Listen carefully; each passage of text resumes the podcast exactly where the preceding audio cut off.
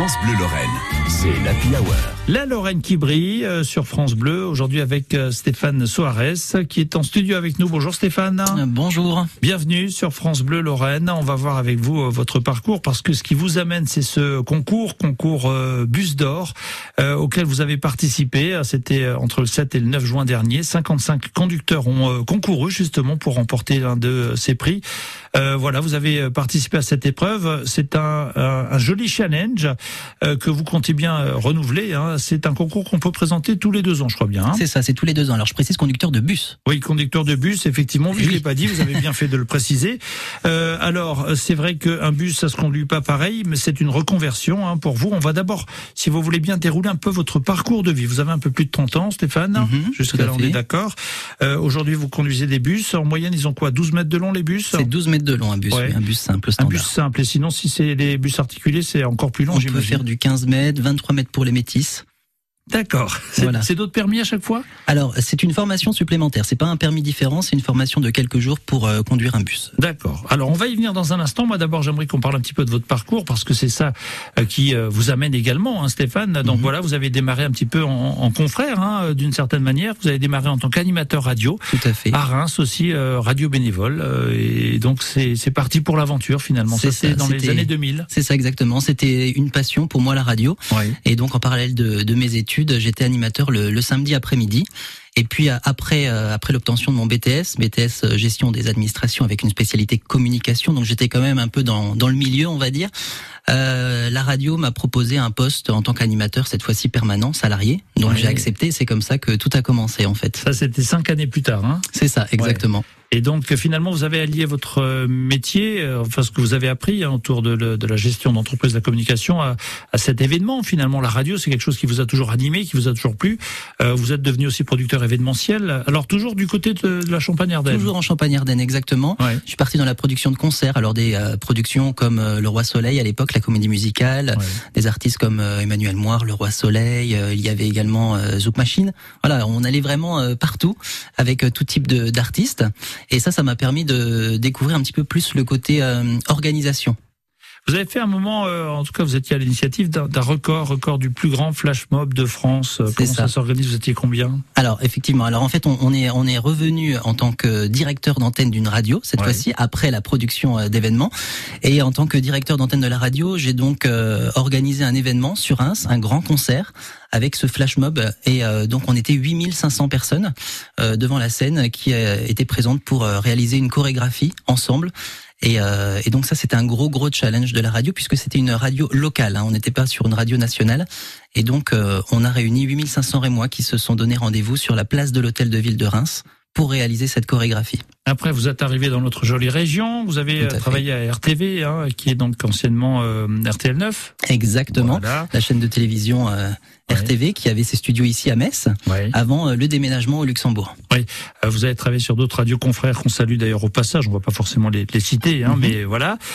Et, et à quel moment alors vous vous êtes dit tiens, je vais changer finalement de métier pour devenir conducteur de bus? Alors en fait, la chaîne de télévision R a déménagé au Luxembourg où j'étais donc présentateur télé et il y a quelques années, la chaîne a cessé d'émettre.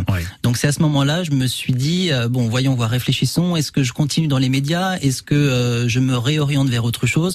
Alors pour continuer dans les médias, il y avait euh, différentes euh, solutions. C'était partir euh, à Paris, dans la capitale, ou alors justement une réorientation professionnelle. Et là, je me suis dit voilà, j'ai besoin d'un peu plus de stabilité au niveau professionnel, et euh, je me suis dit euh, je vais me lancer dans cette nouvelle aventure de des bus. Et comme c'est pas suffisant finalement de conduire des bus, vous vous êtes dit tiens pourquoi pas bus d'or Allez, hein, pourquoi pas qu'à allons-y. faire. Toujours plus Homme- de homme de challenge. défi, homme de passion. Mais c'est ça, mais c'est ce que je ressens dans ce parcours. C'est ça qui est magique, justement. La radio, ça mène à tout, finalement. Euh, En tout cas, on le voit.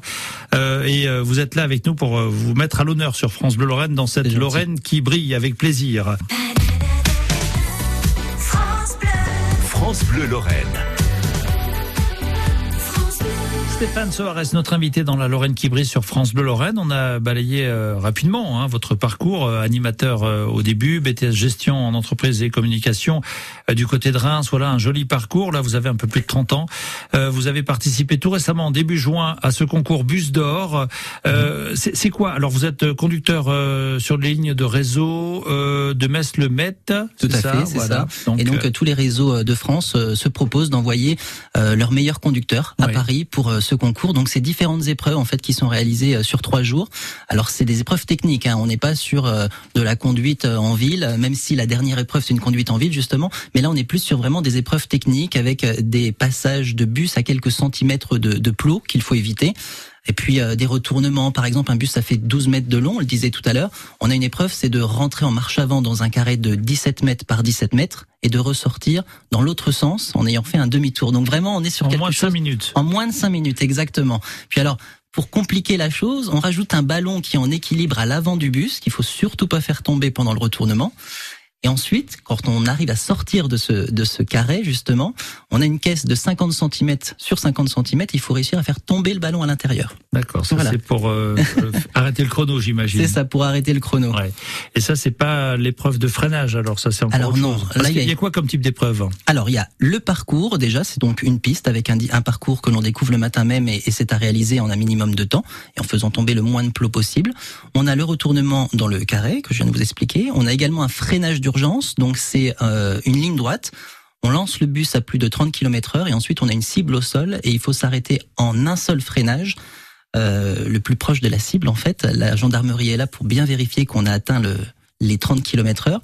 On a un QCM également pour vérifier nos connaissances techniques. Et puis les finalistes ensuite réalisent euh, donc un parcours sur une ligne de la, de la RATP à Paris.